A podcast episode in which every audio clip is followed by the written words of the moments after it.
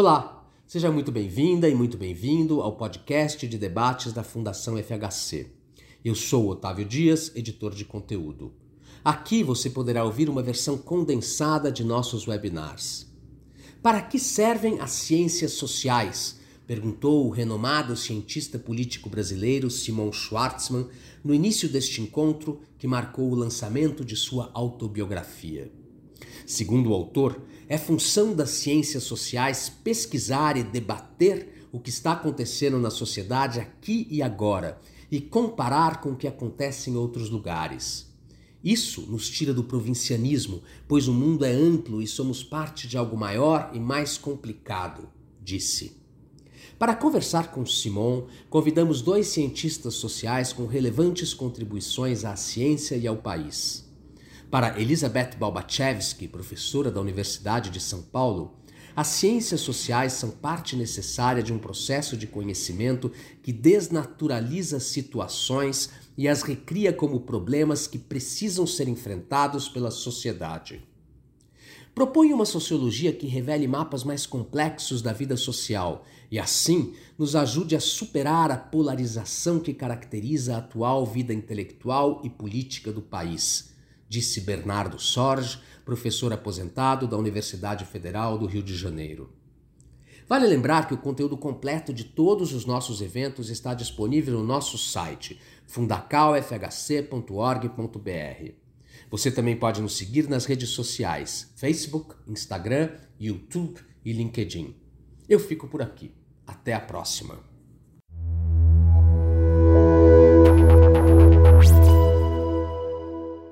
Para que servem as ciências sociais? Não é? Na minha experiência, é? as ciências sociais ela tenta desempenhar dois ou três papéis é, que me parecem é, é, importantes, que são relacionados, mas a gente pode distinguir. Um papel que as pessoas pensam muitas vezes é o papel da, da uma espécie de engenharia social. Ou seja, será que essas ciências sociais são capazes de fazer o que faz a medicina ou o que faz a engenharia, de ajudar a administrar a sociedade de maneira adequada, resolvendo, por exemplo, como é que você tem que organizar o sistema político, como é que você tem que lidar com o problema da violência, como é que você cuida para que as famílias sejam funcionais. Né? Eu acho que essa sempre foi uma ambição das ciências sociais e é, nunca completamente cumprida.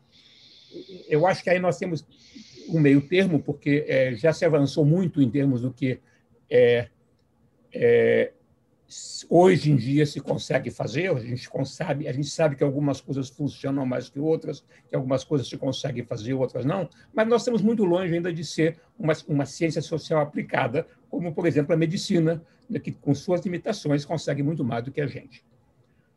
Essa função, é, que se, quando as pessoas pensam na profissão do sociólogo, acho que o sociólogo é uma espécie de engenheiro social, tem uma segunda função que me parece mais importante, ou pelo menos é, muito importante também, que é a função de tratar de entender e de explicar o que, que acontece na sociedade. Como é que isso é feito?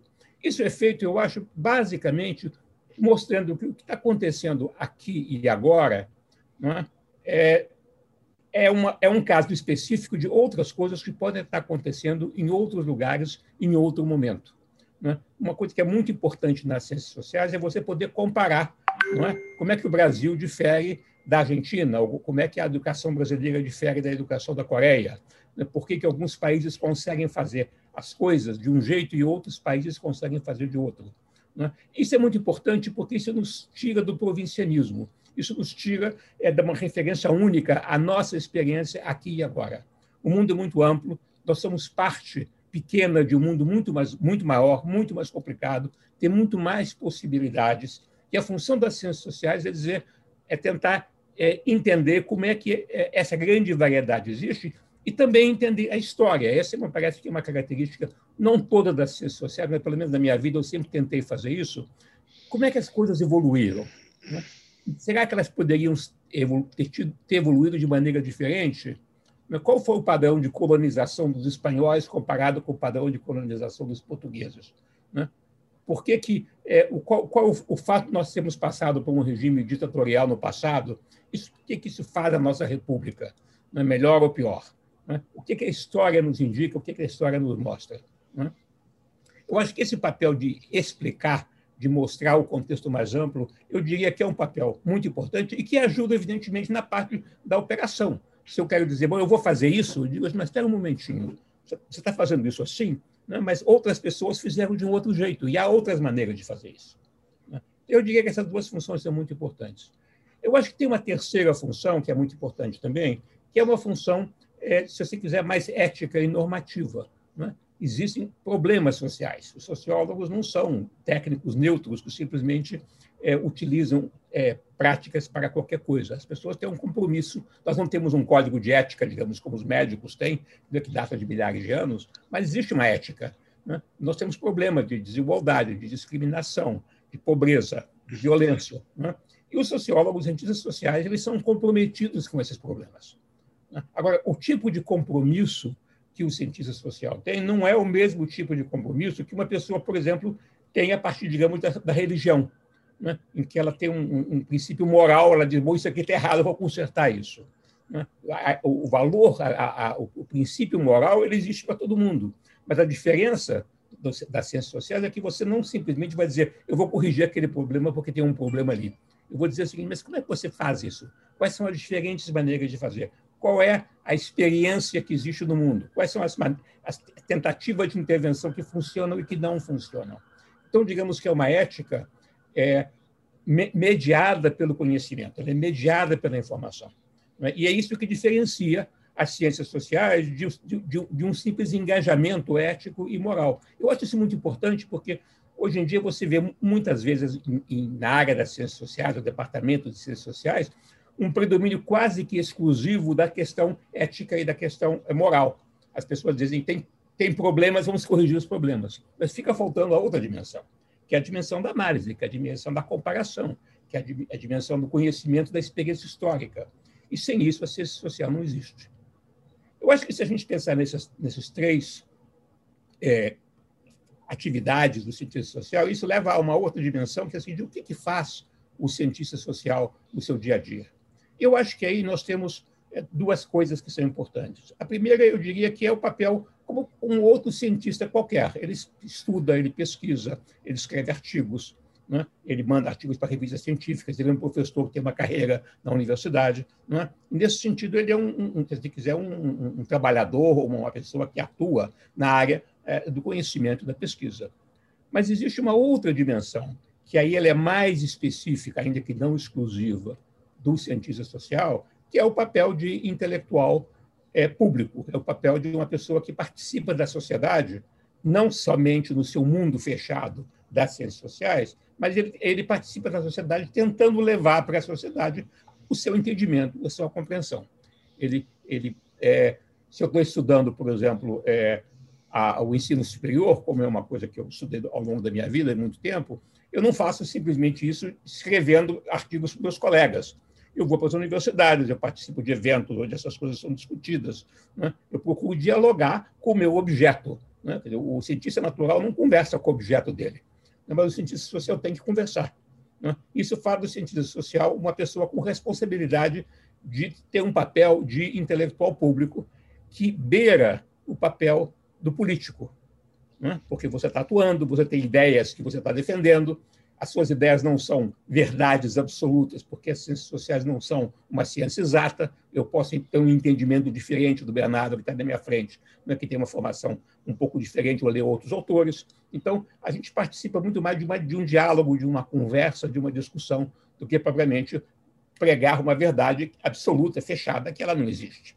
Né? Agora, eu acho que esse papel é, de, de participação de intelectual público ele é importante, eu citei, mencionei o Fernando Henrique Cardoso, evidentemente, ele é um exemplo de uma pessoa que fez isso muito bem. Né?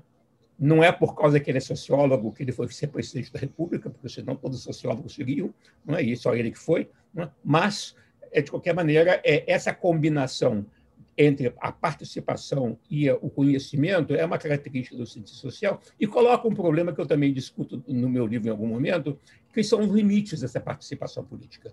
Eu acho que é importante quando você tenta combinar o conhecimento com a participação, ter uma noção muito clara de que o papel é, do político, né, como eu menciono nessa, no, livro, é, o, texto clássico do Max Weber sobre isso, da política como vocação e da ciência como vocação, né? a vocação do político é diferente da vocação do cientista social. Não é que um esteja preocupado com resultados e o outro não esteja. Essa maneira diferente de atuar, são valores diferentes, é uma maneira diferente de se relacionar com a sociedade. Né? Eu acho que as pessoas têm que ter clareza sobre isso. Esse é um ponto que eu trato de elaborar é, no livro para quem quiser é, dar uma olhada. Eu vou parar por aqui, a gente pode trazer os outros e continuarmos nossa conversa. Tá ótimo, tá muito bom. Eu vejo aqui que surgiu um comentário interessante, a diferença entre o intelectual público e o chamado intelectual orgânico. Mas a gente deixa isso para o desenrolar da nossa conversa. Agora a bola está com a Beth. É, é um grande prazer estar aqui com todo mundo discutindo esse livro que é extremamente interessante. É, é, é muito interessante a gente é, ver a, a, a, não só o desenvolvimento da experiência da vida do Simon, que foi uma, uma vida bastante é, cheia de, de, de, de, de, no, né, de novidades, de, de viagens e vivências em diferentes instituições, em diferentes posições dentro da, da, da política e dentro da, da academia, mas também a reflexão que ele faz sobre diferentes questões que foram aparecendo ao longo dessa, desse percurso prático, político e intelectual, é, e como ele vê hoje em dia essas questões. Eu vou começar abordando um tema que é o, o Simon já tocou um pouco, é, mas que eu acho que valeria a pena a gente, a gente é, aprofundar que é aquilo que eu chamaria uma diferença entre uma ciência social militante e a ciência social que eu gosto de chamar de ciência social engajada. A ciência social militante é aquela que aceita subsumir a sua agenda de pesquisa a um princípio que lhe é externo, um princípio que eu diria é, da necessidade política. O Weber diria da responsabilidade, é, nesse caso específico, eu prefiro chamar é, de conveniência, porque eu acho que quando você entra dentro de uma lógica de engajamento político, você subsume a sua agenda de pesquisa àquilo que é necessário politicamente. E, portanto, de alguma maneira, você aceita uma espécie de autocensura sobre quais resultados são aceitáveis, são úteis, são convenientes e quais não são e, portanto, não merecem ser expressos. Tá certo? É, o Simon ele explora essa questão no livro. É, quando ele discute a experiência que ele teve da praxis política, quando do envolvimento que ele teve com o Partido Comunista, com a, a, na sua juventude, toda a experiência que ele teve com, é, com a militância política. É, e, e, também e nesse livro ele, chama a atenção, e eu, eu queria aqui trazer essa discussão, é, das duas ordens de limitações que esse tipo de, de digamos, de fazer ciência, ciência social tem. É, primeiro, é, é, é, claro que se você coloca, subsume a sua agenda de pesquisa a uma, a uma ordem de necessidade externa, isso significa que você não raras vezes aceita a possibilidade de falsificação do conhecimento em função da conveniência política. E, portanto, é, enfim, não raras vezes você tem uma má ciências sociais sendo produzida dentro dessa matriz. E a outra coisa que eu acho que é importante a gente lembrar é que esse tipo de ciência social ela dialoga com convertidos. Ela fala muito pouco, ela tem pouco eco para fora daquele círculo imediato que é convencido, que já está convencido daquela pertinência política daquela discussão, da pertinência política daquela discussão, tá certo? E portanto esse tipo de abordar, esse tipo de fazer ciência social, ela tem baixíssimo impacto social. Mas eu acho que a ciência social engajada, ela, ela, aquilo que eu chamo de ciência social engajada, ela é diferente. Ela não é diferente porque ela é infensa às questões ideológicas. Eu acho que o Simon é, discutiu muito bem. Isso é impossível. Isso sempre está presente na nossa é, no nosso horizonte, porque nós tratamos de um objeto que dialoga conosco, tá certo? E porque quando nós dialogamos com esse objeto, nós trazemos os nossos valores, a nossa, a nossas, nossas questões, tá certo? É, mas é, é uma ciência que se debruça sobre, é, sobre, digamos assim, as questões que são candentes no momento, né, no momento que, aquela, que a sociedade está vivendo. Eu acho que o Simão trouxe uma questão muito interessante, que é essa ideia de que a comparação ela é fundamental nas ciências sociais e ela é fundamental porque ela é, porque ela nos abre os olhos para o fato de que alguns cânones que a nossa sociedade dá como certa, como certos, não são necessariamente é, não são necessariamente verdades absolutas, né? É, só para a gente pra falar de, um, de uma, uma coisa bem próxima ao tema que eu trabalho, que é ensino superior, aqui no Brasil, sempre que se começa a falar de universidade, se começa a falar assim, o princípio da indissociabilidade da pesquisa, do ensino e da extensão. É, pesquisa e ensino é que é o, o, o grande coisa. Hum, isso não é, isso aí é uma, é, um, é uma coisa que nós inventamos não é não é, por exemplo, não é dentro desse princípio que a, o sistema é o sistema francês foi montado. O sistema francês claramente separa quem faz pesquisa, quem faz ensino e quem faz as duas coisas, tá certo? Bom, então eu estava falando, é, é, essa comparação ela é sempre importante porque ela coloca, relativiza essas pontos de partida que para nós muitas vezes aparece, para nossa sociedade muitas vezes aparece como verdades absolutas, mas essa ciência social engajada, ela é uma pesquisa, é um modelo de pesquisa híbrida que simultaneamente se preocupa com a produção de um conhecimento, é, um entendimento fundamental dos fenômenos sociais e ao mesmo tempo com é, a aplicação desse conhecimento em contextos de digamos assim, enquadramento e entendimento de problemas complexos que a nossa sociedade vive. É, o Stokes diria que é uma ciência social que está no quadrante de Pasteur.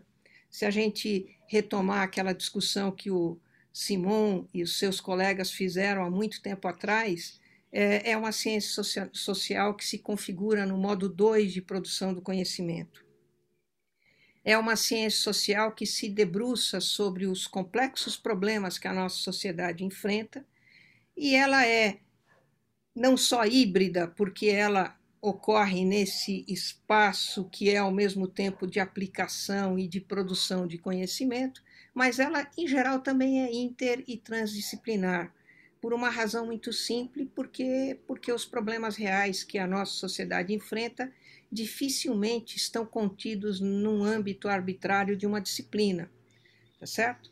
É, então, por exemplo, a gente pode pensar hoje num exemplo contemporâneo, que é essa imensa produção extremamente rica é, das ciências sociais, da, da sociologia, da antropologia, da ciência política, em torno é, de projetos voltados para o entendimento das dinâmicas criadas pela pandemia. Eu acho que isso é, é, é, é muito interessante.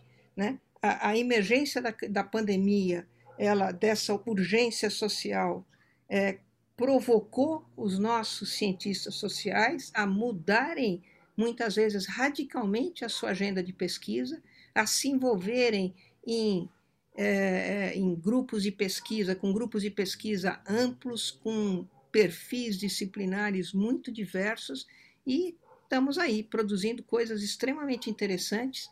A semana, se eu não me engano, retrasada, uma colega do meu departamento é, participou de, um, de, uma publicação de um artigo que saiu na Science que reúne, just, que tem justamente essa cara, né? Tem a cara da, das ciências sociais, da é, da, das áreas hards e assim por diante. Se a gente pensa nessas ciências sociais, eu acho que a gente pode pensar é, numa ciência social que é parte, que é uma parte necessária e quase que imprescindível é, do aparato institucional que muito recentemente o, o, o professor Pedersen da, e, Campbell da, da, da, da Dinamarca é, chamaram de é, um aparato de sense-making das sociedades. Ah, todo um conjunto de instituições que permite à sociedade criar um senso para os problemas, para as ambiguidades, para as incertezas que nós, como sociedade, enfrentamos. Eu diria que as ciências sociais são parte necessária desse processo de conhecimento que desnaturaliza é, situações, que as recria como um problema que precisa ser enfrentado, e mais além do que isso, é, ela também se envolve na discussão ética e na discussão, digamos assim, de, do debate de desenhos de possíveis respostas é, para esses problemas que foram desnaturalizados. Né? Nesse sentido, eu diria que as ciências sociais é uma parte importante, é, é uma peça importante da produção daquilo que muitos autores que estudam políticas públicas chamam de é, a gente aqui traduz como crença causal, mas eu não gosto dessa expressão, porque parece que é uma coisa de igreja, né? Eu prefiro traduzir como convicções causais, tá certo? Modelos de causalidade que orientam o debate em torno das alternativas de políticas públicas para o enfrentamento desse problema, tá certo? É, e aqui eu acho que eu poderia fazer um parênteses para lembrar alguns avanços muito importantes que as ciências sociais como um todo têm experimentado desde o início do século, do ponto de vista do seu arcabouço metodológico.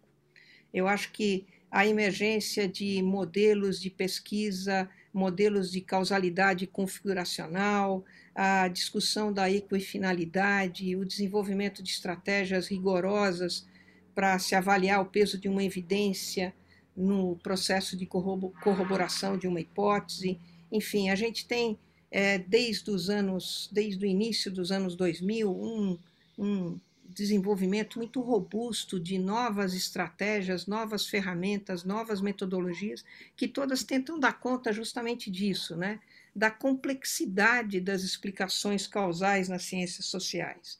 Dificilmente nas ciências sociais você tem um, um fenômeno que é explicado exclusivamente por alguma outra condição, outra variável e assim por diante. Na verdade, a gente sabe que a, qualquer fenômeno social ele é produto de um complexo arranjo de condições é, e, e, e, mais do que isso, a gente, a gente hoje em dia tem clareza que diferentes desenhos de condições podem produzir o mesmo resultado, tá certo?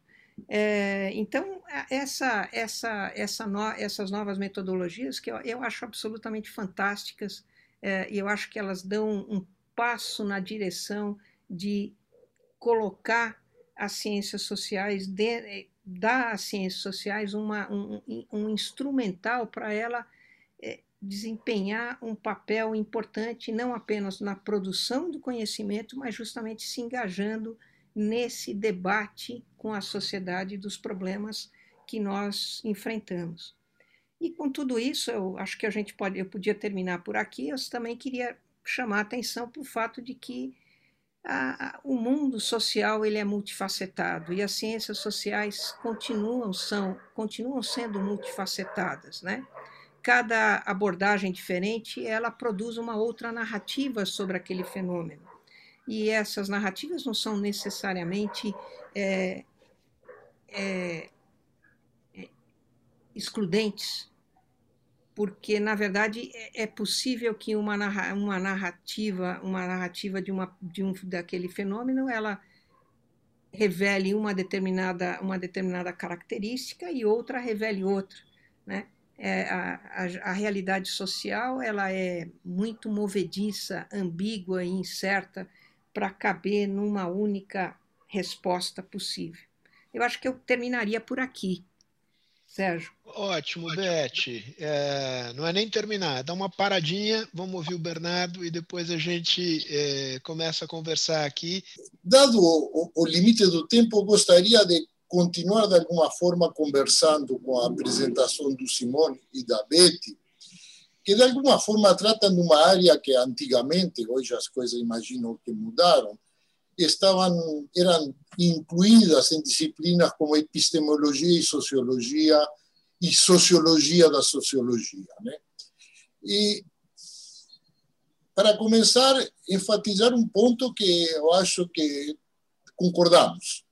Eh, valores estão sempre presentes nos diversos trabalhos sociais, nos bons e nos ruins, nas diversas áreas, porque tratar com a sociedade não tem como eliminar valores. Da mesma forma que a profissão médica é definida como tendo como missão salvar vidas, né? isso que orienta o atuar do médico. Né? Podia se agregar salvar vidas e diminuir sofrimento. No caso ciências sociais, se trata de, e aí, obviamente, o problema aparece. Não é tão simples como na medicina, porque na medicina há um certo consenso do que seja doença e, portanto, se trata de curá-la. Né? Na sociedade, o que seja a doença é um palco de debates. Na, na verdade, de alguma forma, seguindo a apresentação do Simão, eu diria que há duas grandes áreas que hoje, em grande medida, obviamente a realidade é mais diversa, temos a área de políticas públicas, que eu diria, usando um linguajar político, que é uma visão reformista, que segmenta os problemas sociais na procura de soluções, basicamente dentro da ordem estabelecida. Obviamente se espera que essa solução mude até essa ordem estabelecida, mas se trata de análises pontuais. Outro lado que é muito importante e muito forte, até predominante em alguns departamentos, que eu chamaria a visão da teoria crítica? Que tem como ponto de partida, de fato, o questionamento dos fundamentos da própria sociedade. Ela, portanto, é holística, tem um componente utópico, quando não trágico, da vida social, e é uma separação que, infelizmente, muitas vezes dificulta o diálogo. Né? Na realidade, quase cria uma polarização, às vezes respeitosa, às vezes nem tanto, entre visões bastante diferentes da vida social. Não, e não estou colocando isto com, nem como crítica, nem como vontade de modificar, mas de reconhecer que essas diferenças existem e perpassam, né? que todos são orientados por valores, só que esses valores partem de suposições sobre a vida social que as levam a, a, a, ter elaborações muito diferentes, inclusive análises práticas bastante diferentes do que a, a vida em sociedade. Tem um terceiro, não diria área, mas uma terceira tendência, uma terceira tradição eh, nas ciências sociais, que são que é o de procurar mapear e explicar a dinâmica do conjunto da estrutura social do país uma área que incluía estudos de mobilidade social, estrutura social, estrutura de classe eh, e assim por diante. Eh, que eu acredito que é uma área importante, pode se discutir porque ela foi relegada, e posso deixar isso para mais na frente, mas que levou que nas últimas décadas, de certa medida, a economia ocupe este vazio com excelentes trabalhos sobre a estrutura socioeconômica do país. Mas, obviamente, tem um recorte muito parcial. Né? Nós, como sociólogos, sabemos que muitos agregados estadísticos levam a unificar setores que não possuem praticamente nada em comum. Né? e uma visão muito parcial também, naturalmente, dos problemas institucionais, políticos e culturais. Esta função de um olhar de conjunto sobre a sociedade se liga a uma função não declarada e mesmo não solicitada das ciências sociais, mas que emerge do interior da sociedade e interroga as ciências sociais, queiramos ou não, que é o de produzir identidades nacionais. Ou seja, explicações ou interpretações de quem somos e por que somos como somos. A formação de identidades nacionais é um problema comum a todos os Estados. E nela participaram historiadores, escritores, filósofos, juristas, artistas e líderes políticos. Apesar das enormes diferenças entre cada país, né, e a forma em que construir um passado mítico e uma história contemporânea mais ou menos heroica, elas ajudaram a constituir o que hoje chamamos comunidades de destino, que tem uma visão, ainda que sempre eh, debatida, mas relativamente sólida de quem eles são. Na América Latina, em geral, e no Brasil, tanto quanto, nós vivemos desde a independência de um déficit identitário. Um déficit produzido porque nunca conseguimos entrar na liga dos países avançados ou, des... perdão, ou desenvolvidos, que nos sempre leva a fazer a mesma pergunta: por que somos atrasados? Por que estamos no andar de baixo? Por que somos subdesenvolvidos? E marca a história intelectual da região e o interior das diferentes disciplinas de ciências sociais, e em particular a sociologia. Não tem tempo para discutir os percalços do, do debate sobre identidade nacional no continente, diferentes momentos, diferentes tendências, mas sabemos que esse tema passou a penetrar as ciências sociais no momento que elas começam a se institucionalizar na região, que na verdade é a partir dos anos 50 e muito em forma muito mais sólida a partir de finais dos anos 60 com surgimento de curso de, de pós-graduação e departamento de sociologia, ciência política, antropologia, claramente com claras distinções entre elas. Né? Aliás, no período 50-60, ainda esse debate eh, era, em grande parte, ainda um debate de uma identidade regional ou latino-americana que a partir dos anos 70 tende a, a desaparecer, certamente no Brasil, mas continua a persistir até hoje. E nesse debate, certamente a sociologia perdeu pé. Alguns dirão, com boas razões, que perdeu pé porque essa problemática da nação, de identidade nacional, é alheia a sociologia acadêmica, científica. Né? Mais ainda, que certa sociologia que procura responder a esta pergunta pode cair em velhos eh, problemas que teoricamente superamos, como o nacionalismo sociológico no ISEB, né? e assim por diante. E eu acho que essa resposta, em parte correta e em parte continua sendo insuficiente. Isto por várias razões. Novamente, o tempo avança e eu tenho que resumir, de repente o debate permita adentrar.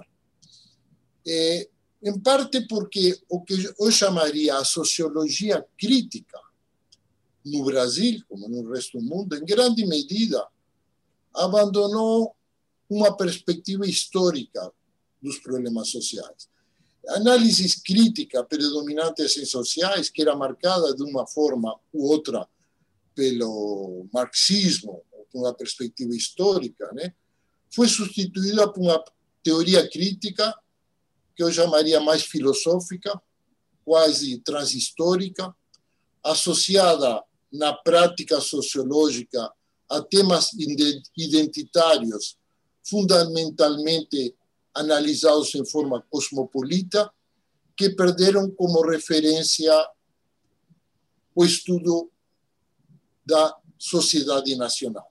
Né? São estudos segmentados que buscam confirmar verdades universais sobre dominação, opressão, estigmatismos e assim por diante. É,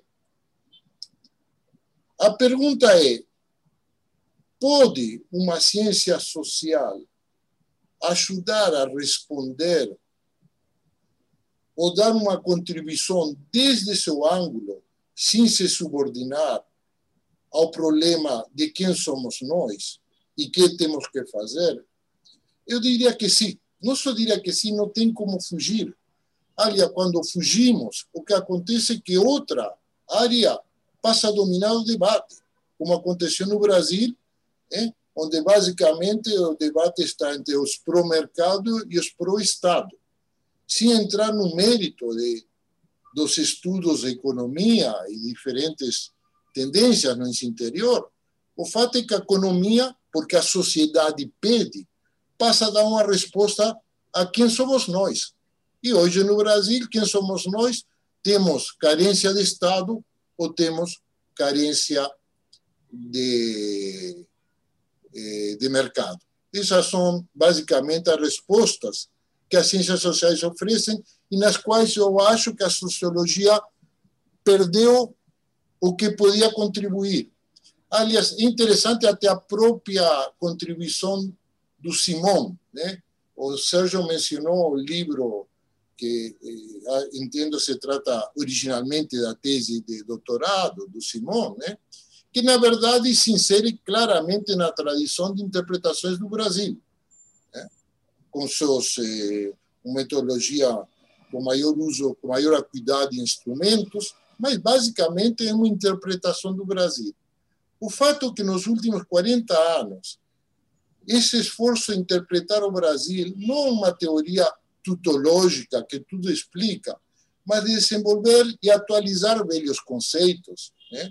inclusive como o próprio conceito de patrimonialismo, que significa no mundo de hoje efetivamente, e conceitos que certamente também nos faltam para entender o que é uma sociedade nacional em um mundo globalizado, eu acho que pode, eu até diria, eh, me permito dizer, deve ser uma área da sociologia que merece ser desenvolvida certamente pelas novas gerações, mas eu entendo que nosso papel em tudo isto é ser uma ponte, né?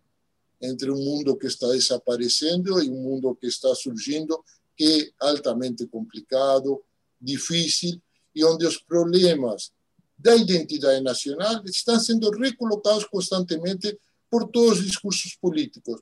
Concordo plenamente com a Betty que não se trata a sociologia ocupar um lugar que não lhe corresponde, mas sim de contribuir para um debate, inclusive, mais qualificado, menos polarizado, menos simplista que está hoje colocado eh, no Brasil. Toda a minha apresentação, quero deixar claro que não estou questionando o que tem sido feito de bom, né? que tem sido muita coisa feita de bom nas ciências sociais brasileiras. Mas se eh, enfatizar uma carência que hoje eu acho se faz sentir muito na realidade brasileira. Eh, para finalizar, eu gostaria simplesmente de insistir na leitura do livro Simão é um verdadeiro passeio pelas mais diversas áreas do conhecimento pelas quais o Simão transitou e condimentada eh, com elementos biográficos, eh, sempre no estilo Simão, né?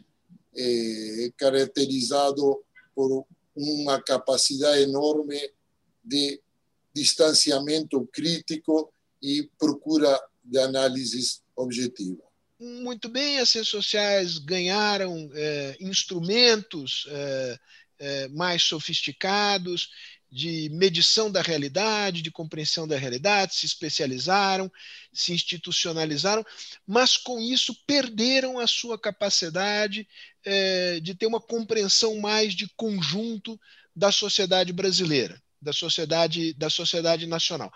Espaço esse que foi ocupado pela economia, que é uma ciência social bastante particular, porque é, gostaria de não ser. Né? Como é que vocês veem é, essa tensão entre especialização de um lado, sofisticação metodológica, mas ao mesmo tempo perda desta capacidade de compreensão do conjunto, de construção de interpretações e muitas vezes de interlocução com, com a própria sociedade. Eu acho que o Bernardo é, é, coloca uma questão importante. Agora, é, é eu acho que tem, tem um dilema que é o seguinte: é, é, por exemplo, quando eu estou discutindo um tema como é, educação, não é? é, eu digo o seguinte: você não tem que olhar a educação brasileira do ponto de vista da identidade nacional brasileira. Para você entender como é que nós temos o sistema educacional que nós temos, claro, você tem que entender a história brasileira, você tem que entender como é que ela se formou, como é, quando é que a educação entrou, enfim, tem uma série de coisas que são exclusivas nossas. Mas o que traz uma visão adequada é você poder ver como é que é a educação no mundo, e como é que o Brasil é igual ou diferente do resto do mundo. Eu acho que o papel das ciências sociais não é trabalhar a identidade, mas é trabalhar aquilo, justamente aquilo que é comum a todo mundo. Né? há, há, toda uma, uma, uma, uma, tendência, que eu até critico em algum momento no livro, de, de respeitar a peculiaridade de cada país. Né? Vocês são um país, a cultura brasileira é uma cultura autoritária, a cultura americana é uma cultura democrática. Vamos respeitar isto. Né? A identidade de fulano é, uma, é, é, de um jeito, a identidade do outro país é de outro. Eu acho que é, é um caminho que eu diria que é equivocado do ponto de vista das ciências sociais. Claro que o tema da identidade politicamente é um tema que tem ganhado muita força ultimamente. Os países, os partidos nacionalistas crescem, né, adquirem apoio trabalhando o tema da identidade. Né? É, enfim, há uma série de coisas em relação a isso. São fenômenos políticos. Agora, eu não acho que o, cabe à ciência social dizer qual é a identidade brasileira. Ele tem que dizer como é que o que a gente observa aqui não é? Tem, é assim porque é diferente dos outros. Nós seguimos outro caminho, temos instituições que são do tipo A e não do tipo B. É? é a partir dessa visão comparativa e mais aprofundada que você tem uma verdadeira, um verdadeiro entendimento de quem somos nós, e não a busca da identidade olhando para nós mesmos. Então, eu, eu, eu, eu tenderia a responder um pouco por aí. É, eu acho também que ah, o problema da, da chamada perda de como diz o Bernardo, que a sociologia perdeu o pé, eu concordo com ele que ela perdeu o pé, mas eu, a minha explicação não é porque ela deixou o tema da identidade, é porque ela se transformou, principalmente nos departamentos de ciências sociais, em muito mais uma espécie de disciplina moral, né, de contestação de, de valores, de afirmação de direitos, do que propriamente de análise é, da realidade social. Que é uma coisa, por exemplo, que a ciência política, com as suas limitações, faz melhor, quando ela olha instituições, partidos políticos, não é forma de governança, institucionalização, são temas da ciência política. A sociologia meio que abandonou esses temas. Né? E quando a economia invade os temas clássicos da sociologia. Né? Ela, hoje em dia, a economia trabalha não só a macroeconomia para discutir se é mercado ou Estado. A economia está discutindo criminalidade, está discutindo organização da família, está discutindo é, educação, todos os temas, criminalidade, é, transportes urbanos, todos os temas clássicos da sociologia foram invadidos em grande parte, pela economia. É? Esse imperialismo da economia é? É, tem a ver com o fato de, talvez, que os economistas hoje dominam muito melhor do que os sociólogos as novas tecnologias de análise estatística e quantitativa. Né? No Brasil ainda tem uma situação que, se você não gosta de matemática, você vai fazer sociologia. Se você gosta, você vai fazer economia. E você não pode fazer ciências sociais sem dominar os instrumentos estatísticos modernos. Então, eu acho que a sociologia ela meio que se, se colocou num canto. Né? Ela, ela meio que é, é, passou a, a, valorizar quase que somente o aspecto de direitos humanos e, e, e, e o conflito é, é, é de, de defesa de minorias, defesa de valores, e também os temas antigos e clássicos da identidade, e deixou análise específica dos processos sociais e econômicos para outras áreas.